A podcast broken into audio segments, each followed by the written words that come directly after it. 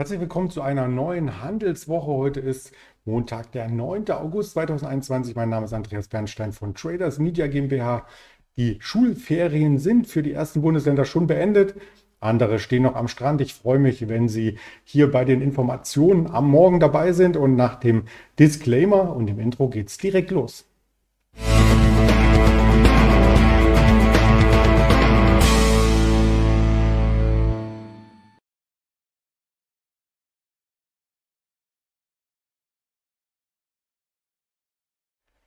Wir haben heute wieder spannende Themen im Angebot am Morgen, um die Handelswoche vorzubereiten und natürlich auch ein Händlerinterview, auf das ich jetzt schon hinweisen möchte. Es findet 11.30 Uhr statt, auch auf dem Kanal hier der LS Exchange. Also gerne dranbleiben, einschalten, immer wieder einschalten, abonnieren um hier die Informationen auch äh, stetig und äh, ständig äh, zu erhalten. Ja, der DAX hatte am Wochenende oder vor dem Wochenende weitere Aufschläge gezeigt, nur ein kleines Pluszeichen, aber es hat im Handelsverlauf gereicht, um hier sich an das Allzeithoch heranzupirschen. 15.807 war das Hoch, das Allzeithoch liegt bei 15.811 Punkten, also da waren nur vier Punkte am Ende die gefehlt hatten für den DAX. Und das Ganze hat sich hier im großen Bild so verdeutlicht, dass wir an diesem Bereich, an dieser Schwelle nun schon das dritte Mal notieren. Also vielleicht eine Widerstandszone. Es ist zumindest die Begrenzungszone der Range aus den letzten Monaten. Und wenn wir durch diese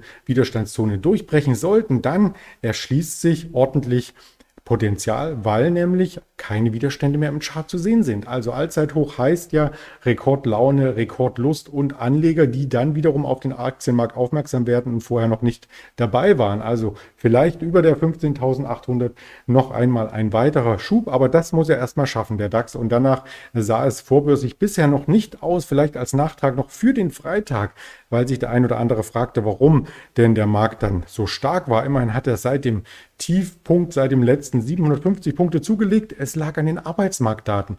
Am Mittwoch waren sie noch äh, relativ äh, schlecht vorskizziert von den ADP-Jobvermittlern, ähm, aber die offizielle Statistik zählt und die hat mehr Jobs als erwartet geschaffen. Es war eine Erwartungshaltung schon etwas positiver im Markt. Also das heißt, die Arbeitslosenquote vom Vormonat 5,9 Prozent, die sollte schon auf 5,7 fallen und dann ist sie noch stärker gefallen. Und das ist etwas Gutes, wenn, weil wenn der Arbeitsmarkt in Schwung kommt und im Juli sind 943.000 neue Stellen geschaffen worden, dann geht es der Konjunktur insgesamt gut. Die wirtschaftliche Erholung wird insgesamt vorangetrieben. Zum einen, weil viele Impfungen hier stattgefunden haben und auch dann wieder Geschäfte und so weiter, das öffentliche Leben Einzug halten kann, aber auch wegen den Konjunkturhilfen. Früher hatte der Kongress ja schon in den USA ein Corona-Konjunkturpaket verabschiedet in Höhe von 1,9 Billionen Dollar. Und das ist in etwa um mal diese Zahl zu vergleichen, 10 Prozent der jährlichen Wirtschaftsleistung der Gesamt-USA. Ähm, ja, also die wurden einfach nochmal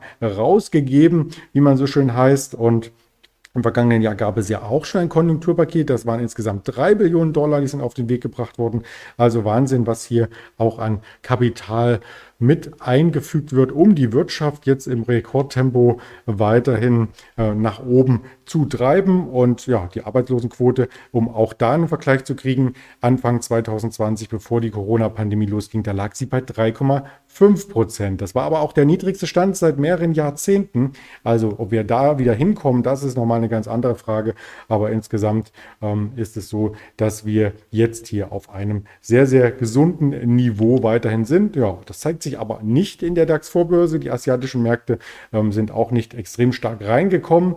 Also gemischtes Bild und deswegen auch im DAX jetzt etwas Zurückhaltung. 15.737 um 8 Uhr. Aktuell sehe ich die 720 sogar. Also das heißt, wir konsolidieren auf den Bereich vom Donnerstag zurück. Da war ja die 15.700 als Ankermarke im Aktienmarkt hier mehrfach äh, zu sehen, konnte dann so leicht überschritten werden und dann am Freitag stieß er sicher etwas ab. Also vorbörsig etwas leichter, ein kleines Gap, eine kleine, kleine Kurslücke auf der Unterseite und äh, dennoch haben wir Themen im Markt. Joe Biden hatte ich eben erwähnt mit dem Konjunkturprogramm. Das ist nicht das einzigste, was er hier im Weißen Haus anstößt und umsetzen möchte, sondern er möchte auch die Autoindustrie so ein Stück weit anhalten, ähm, vor allem diese großen SUVs in den USA von Verbrennungsmotor auf Elektroauto umzustellen. Ja, also Elektroautos sind in den USA, wie dort gesagt wird, ein Hard Sell, also schwer zu verkaufen. Sie sind oftmals unsportlich, haben eine kurze Reichweite und haben kaum Lademöglichkeit.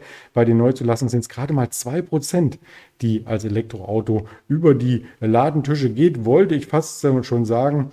Ja, und ähm, die größten SUVs stammen eben aus den USA. Das ist schon etwas, ähm, wo auch dann die USA etwas machen muss, denn der Wettlauf hat begonnen international Richtung E-Mobility. China ist ganz vorne mit dabei und wenn die USA hier nicht ähm, den Trend verschlafen möchte, dann müssen sie ganz, ganz schnell ähm, hier etwas tun. Also die Hälfte der neuen PKWs auf dem US-Markt sollen bis zum Jahr 2030, das ist die Vision von Joe Biden, elektrisch angetrieben sein. Ja, und das ähm, bringt auch nochmal entsprechende ähm, Kaufprämien für denjenigen mit, der die Elektroautos kaufen soll. Also es gibt schon eine halbe Million Ladestationen, ähm, die jetzt gebaut werden in den nächsten ähm, Monaten und Jahren von Joe Biden. Und dann soll es eine Kaufprämie geben von bis zu 10.000 US-Dollar. Insgesamt möchte er für Forschung, Entwicklung und Umrüstung von Fabriken und natürlich auch diese Prämie 174 Milliarden US-Dollar bereitstellen. Also das wäre schon ordentlich und das wäre auch ein Teil vom Infrastrukturprogramm weil natürlich dort, ähm, wenn die E-Mobilität Einzug hält, auch die Ladestationen mit gleich vorgerüstet werden müssen, wenn eine neue Tankstelle gebaut wird. Zum Beispiel macht es ja Sinn, auch gleich eine Ladestation, ein Wallet mit anzuschließen. Wir haben viel über Volkswagen geredet, über BMW, über Daimler. Jetzt möchte ich einen anderen Wert mit reinbringen. Porsche, der vom Hoch gar nicht so stark konsolidiert hat. 10% Abschlag vom Mehrjahreshoch. Also vielleicht nochmal ein weiterer Wert, der nicht ganz so volatil ist und der sich ganz gut hält im Markt, kann man sich anschauen. Auf jeden Fall ähm, wollte ich den als Vertreter für E-Mobilität, denn auch bei Porsche gibt es E-Autos, hier mit anführen. Das Thema Inflation, das ist erstmal vom Tisch am Freitag oder zumindest nach hinten gerückt.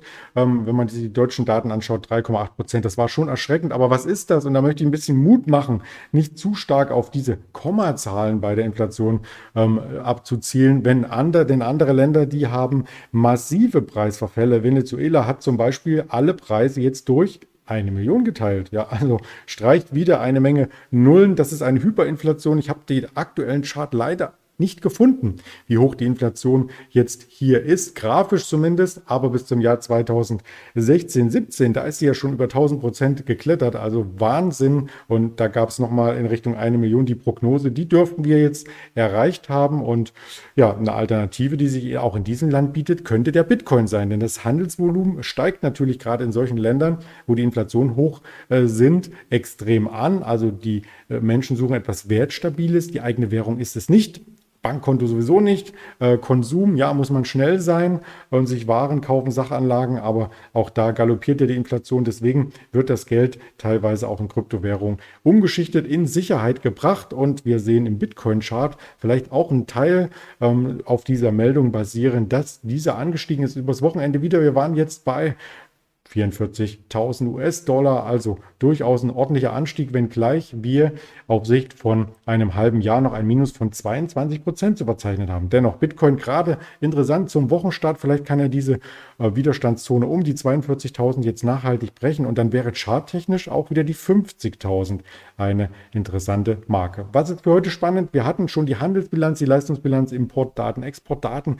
Was steht noch bevor? 10.30 Uhr das Sentix Investorenvertrauen aus der EU und dann am Nachmittag 16 Uhr die Jolts Stellenangebote. Das sind so die Ankerpunkte im Wirtschaftskalender und für Sie auch nochmal alle Kanäle hier aufgelistet. Twitter, Instagram, YouTube, Facebook und die Hörvarianten Spotify, dieser Apple Podcast. In diesem Sinne wünsche ich schon jetzt einen tollen Handelsstart in die neue Woche. Wir sehen und hören uns noch mehrfach in dieser Woche, also keine Sorge, ich freue mich drauf. Bis dahin alles Gute, Ihr Andreas Bernstein.